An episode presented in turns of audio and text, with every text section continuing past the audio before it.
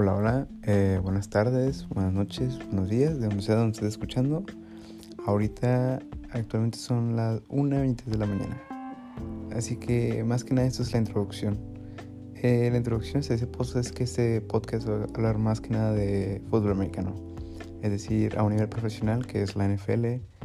Vamos a hablar del draft, vamos a hablar de los partidos de semana a semana, de la FC, de la NFC de los quarterbacks, de los receptores, de los tackles, de eh, debilidades, fortalezas de los equipos, de los análisis del juego, de semana a semana, de Pro playoffs, eh, diagnósticos, todo, o sea, transferencias, eh, releases, todo, todo vamos a ver aquí que sea de relevancia y pues también las noticias generales, ¿no?